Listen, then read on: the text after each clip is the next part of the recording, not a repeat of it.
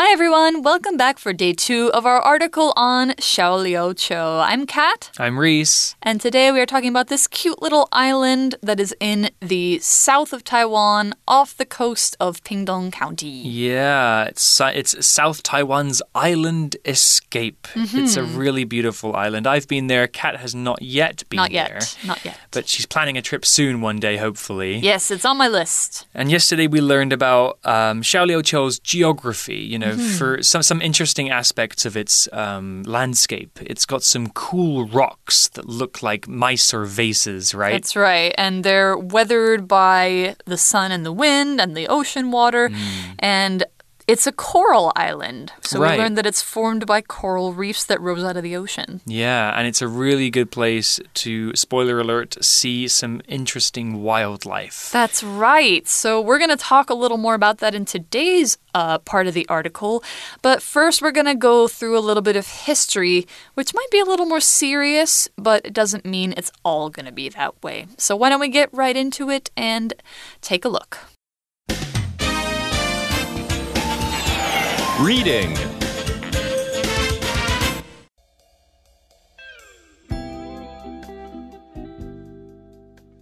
Xiaoliuqiu, South Taiwan's island escape. Near Xiaoliuqiu's southern end, Black Devil Cave has a terrible past. Stories say that many of the island's first residents, who were from the Siraya tribe, were killed there. Sadly, there have been no Siraya on Xiaoliuqiu for hundreds of years now. Although the island's Siraya culture has disappeared, much of its wildlife survives. Green turtles are one example. Over 160 of these wonderful animals live around the island. To get the best view of these creatures, you can go on a snorkeling tour and watch them swim around the colorful coral. Just under 1,100 other animals live in Xiaoliuqiu's waters, so there's always something interesting to see. Lastly, the beaches are too good to miss. Secret Beach and Zhongao Beach have beautiful golden sand and clear water. At the day's end, head to Sunset Pavilion it's the best place to watch the sky turn red and gold. It'll make you happy to be in Xiaoliuqiu, and you'll want to come again. All right, our article starts out today by saying near Xiaoliuqiu's southern end, Black Devil Cave has a terrible past. I said it was going to be serious, and I kind of meant it, so we start out with a little bit of a, a grim sentence uh, saying that this cave has a terrible past. So before we can learn what the terrible past is, we got to learn about its name a little bit. Now, we have black, you know, the color black, and then you have the word devil. And so the word devil can be, you know, kind of associated with the word black because devil means an evil spirit or an evil kind of ghost. We also have the word the devil. If you ever hear something called the devil, that is the referring to the most powerful evil spirit for people who believe in Christianity, Islam, or Judaism, and he's basically the king of hell, which is where bad people go. So that's the devil. Uh, but if you call somebody a devil or talk about different devils, then it's not that one spirit, but a lot of other smaller evil spirits. It's also common to call like naughty kids or naughty people little devils. It's not like a very serious thing. It's kind of like, oh, you causing trouble, you little devil. Mm -hmm. You're so silly, that kind of thing. It's it's a less serious thing, but this is talking more about the ghost and evil kind of devil. So an example could be the old woman believed that devils were trying to harm her at night, so she put a cross near her bed. And we have this other word, cave, the Black Devil Cave. A cave is a large hole in the earth that was formed by natural processes. Like it could probably be the ocean that went into the rock and carved out a big hole, or it could be a volcano that um, the, the lava flowed through the earth and caused these big tubes to form. Um, so a cave can be formed a lot of different ways, but they're basically big, big holes underground in the side of a cliff or the side of a hill or something like that. And people like to go into them because they're interesting and they might have things hidden inside them, like old living spaces or weird animals or rock formations again. So, caves are really interesting places to explore, and that's why a lot of tourists might go there. So, an example sentence could be This cave goes deep into the earth, and many people like to explore it with their flashlights. I love exploring caves. Me too. I think most countries have caves. Even the UK has some caves. Yeah, that's what I've heard. Yeah, and sometimes they can be kind of spooky because they're dark and, like, mm. you know, they have ghost stories and stuff. Yeah. The article explains stories say that many of the island's first residents, who were from the Siraya tribe, were killed there. Sadly, there have been no Siraya on Xiaoliuqiu for hundreds of years now. Mm-hmm. So that's the terrible story that the article was referring to the murder of people who lived there. That's right. Let's talk about a few of these words. Firstly, it's the word resident. So it says that many of the residents were killed. Resident is a noun, and a resident is a person who lives in a place. If you live in your house, you are a resident there. So the people that live on Xiaoliuqiu are residents of the island. In a legal sense, we use the term resident to talk about somebody who is legally allowed to stay in a country. Kat and I know a lot about this word because if you're not from Taiwan, you need to apply to be a resident here. That's right. You can be a resident of a building, a city, a country, or a resident of planet Earth. We also have the word tribe, which is also a noun, and a tribe is a group of people in a traditional society who are related through family or social relationships. Tribes are often small and they spend their whole lives together like one big family. They'll usually speak the same language and have the same culture. Tribes are not so common nowadays. People live in bigger groups in society, like in cities. But in some places, you might still find people living in tribes, usually in places far away from big cities, like in our example sentence. Some tribes still live deep in the Amazon rainforest and speak unique languages. All right. So, one of the tribes that we're talking about here is the Siraya tribe, and they were killed in this cave. I believe it was um, Dutch people who um, were taking revenge for an earlier murder of a couple of their crewmen, or actually a ship full of their crewmen. And um, they said the tribe's people killed the Dutch people, and so they were like, well, we're going to kill all of you. So they killed more than 300 of them in that cave. They basically burned uh, something outside there so that the smoke went in the cave and all the people suffered and got smoked to death. It was really sad. Although the island's Siraya culture has disappeared, much of its wildlife survives. So the Siraya are no longer on Xiaoliuqiu. There are other places in Taiwan where they still exist, but the wildlife on Xiaoliuqiu is doing pretty well. It's surviving. And we have although that comes up again. Now, we saw this in day one. We saw that it's a contrasting conjunction that we used either at the start of a sentence or the middle of a sentence. And it shows that even though one thing is true, another thing that's not like it can also be true. So, another example might be although I don't usually like salad, this one was very tasty. So, Although the Siraya people are not there, the wildlife is. So, wildlife is a word that we use to talk about the animals that live in nature, especially in a certain place. You might think it's used to talk about animals and plants, but we usually just use it to talk about animals, like wild animals that are not owned by people, not always around people. They might live on their own. That's wildlife. And so, what they are doing here on Xiaoliuqiu, they are surviving. To survive means to remain alive. It's a verb that means to continue to live or to exist. And it's talking about um, usually doing this after or in spite of things that make it difficult for you to live. So if you survive an illness, maybe that illness threatened to kill you, but you kept living, you survived. Or if you survive a storm, that storm was very dangerous, but you stayed alive and your house is okay, maybe. But these animals are surviving. They're still doing well, although there might be things that make it hard, like human settlements, maybe, you know, tourists being bad, something like that. They're still surviving. So, an example sentence could be This species might not survive if people keep hunting it for meat. Oh dear. Well, let's hope we're not hunting the animal that we're about to talk about because they Ew. are gorgeous. They're great. And it's something that Xiaoliuqiu is very famous for, and I saw them with my own eyes. The article says green turtles are one example. Over 160 of these wonderful animals live around the island.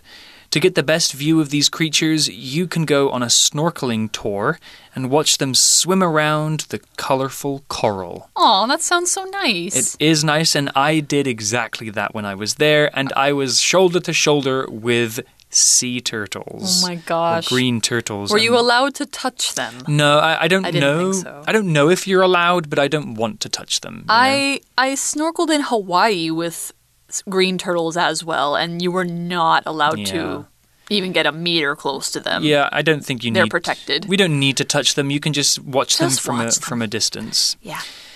There are some words here to talk about. The first word is creatures, and it's kind of related to wildlife.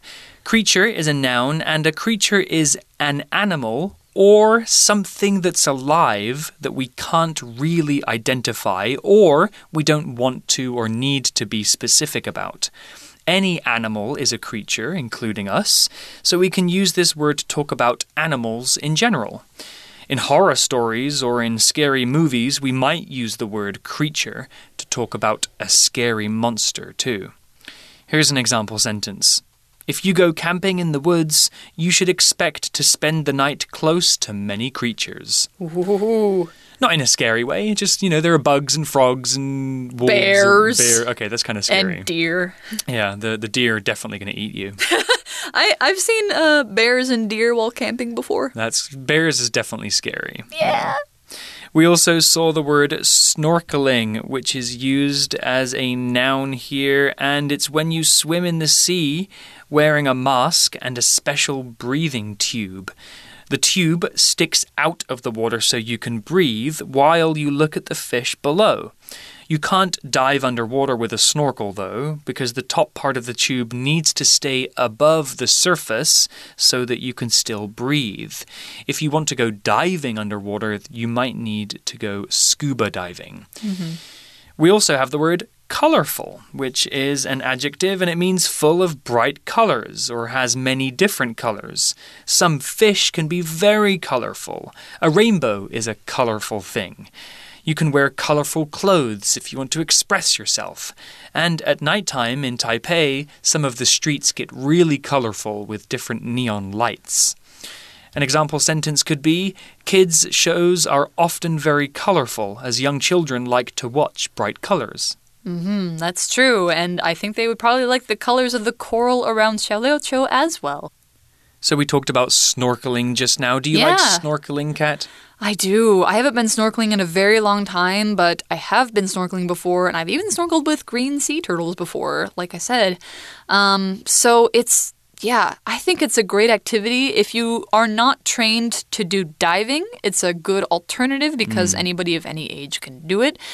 You kind of have to be careful because if you forget that your tube is out of the water, you could, uh, you know, swallow some seawater and Ugh. it'll be really bad for your stomach and just not feel good and you might, throw up. Yeah, Yeah. that I mean, it happens. Like you're definitely going to get a little bit of salt water in your mouth. Ugh. Or in your eyes if the mask doesn't seal properly. Yeah, but you're right. It's an easy and fun and safe way, especially if you're wearing a life jacket, to take a look at the wildlife under the sea That's right. um, without interrupting it. That's right. I even went snorkeling with manta rays um, in Hawaii on a night dive. That's cool. because you can shine flashlights, big flashlights, down into the water to attract their favorite food, which is plankton, Hmm. and they will come and do somersaults under you.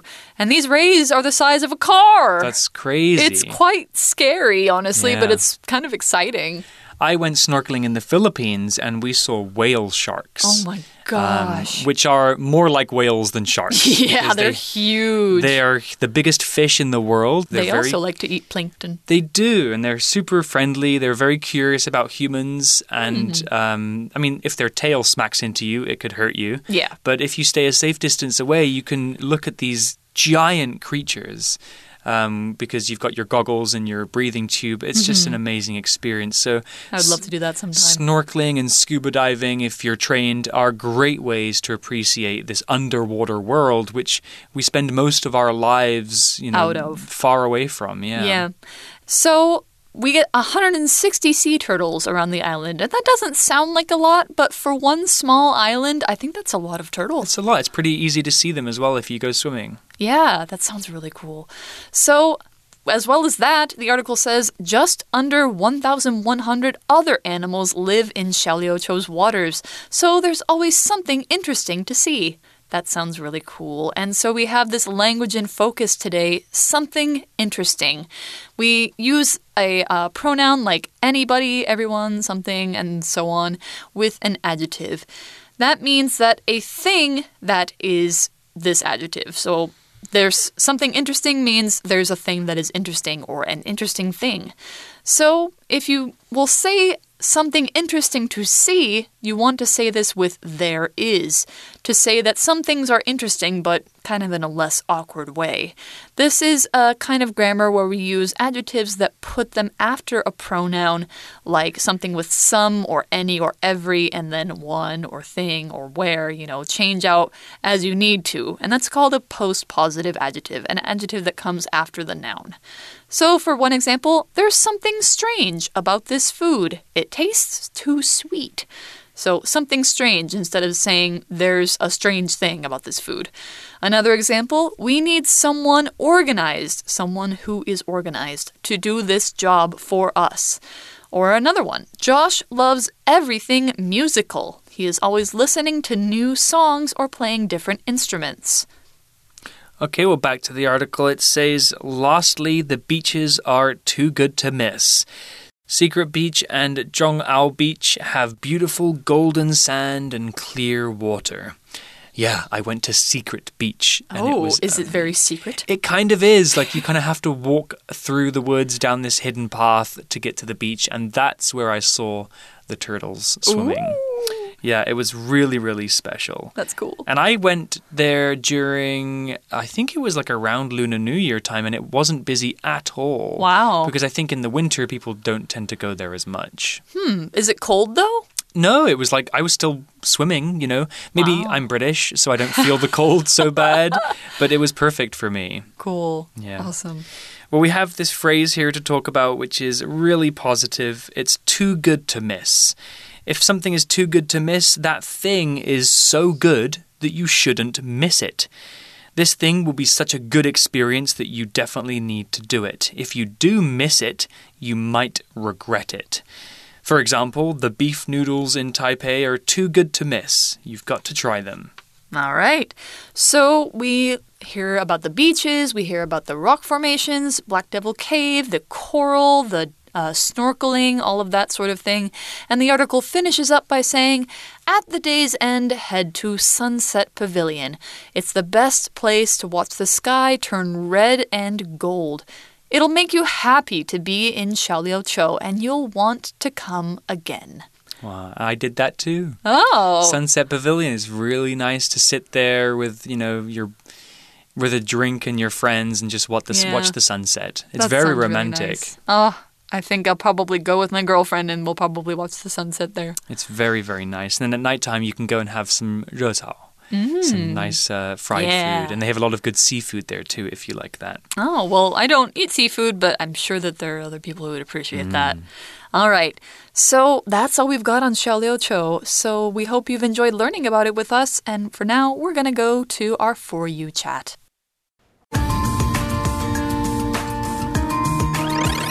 You chat. Okay, today's For You chat question Xiaoliuqiu is popular for its nature. Do you think it is easy to take care of the island? Why or why not?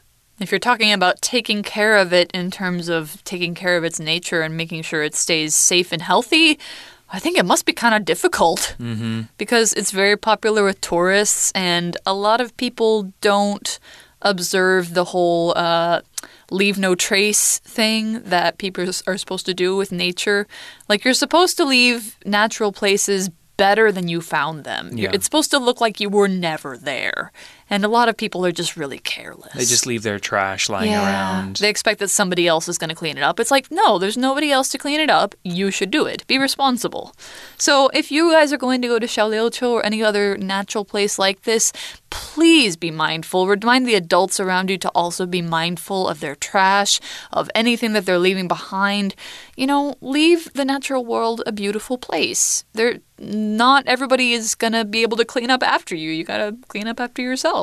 Yeah, taking care of these places is the responsibility partially of the government, but also of, Mm-hmm. Of us, us, you know? We can just make sure that we're mindful travelers, that we're not affecting the nature around us. We can look, we can observe, but we should not interfere. Mm-hmm. That's right. And the governments can also do more to make more regulations or, you know, assign more people to work on these islands to help keep them safe and clean for the animals uh, Mm-hmm. that live there. It's really, really important. Um, and it's not just Xiaoliuqiu, you know, it's every island or natural place around the world. Exactly. Like a lot of different places need protection. If we want Xiaoliuqiu to continue being beautiful, we need to make sure it's taken care of in every way possible. Exactly. Well, that's all the time we have for our two day article about Xiaoliuqiu. We hope you're inspired to visit this island if you haven't already been. Maybe I you- certainly am. Yeah, we could uh, maybe convince um, our bosses to take us there on a work trip. Heck yes. it's a research trip. That's why we're going. yeah, of course, you know. Yeah. Anyway, so Maybe we'll see you there. yeah, we'll see you there. So for English for you, I'm Kat. And I'm Reese. We'll see you next time. See you. Bye. Vocabulary Review Devil. Some people say that ghosts live in this house. One person even said they once saw a devil here. Cave. There are paintings on the inside walls of some caves. They were painted by very early humans. Tribe. The U.S. has many Native American tribes, and each of them has its own culture. Survive. When COVID 19 became a problem, some businesses had to depend on delivery services just to survive. Creature. This forest is home to a number of creatures, such as black bears and foxes. Colorful. Kristen likes colorful clothes. You can often see her wearing orange, yellow, and pink. 智慧小补帖。 Resident Wildlife Snorkeling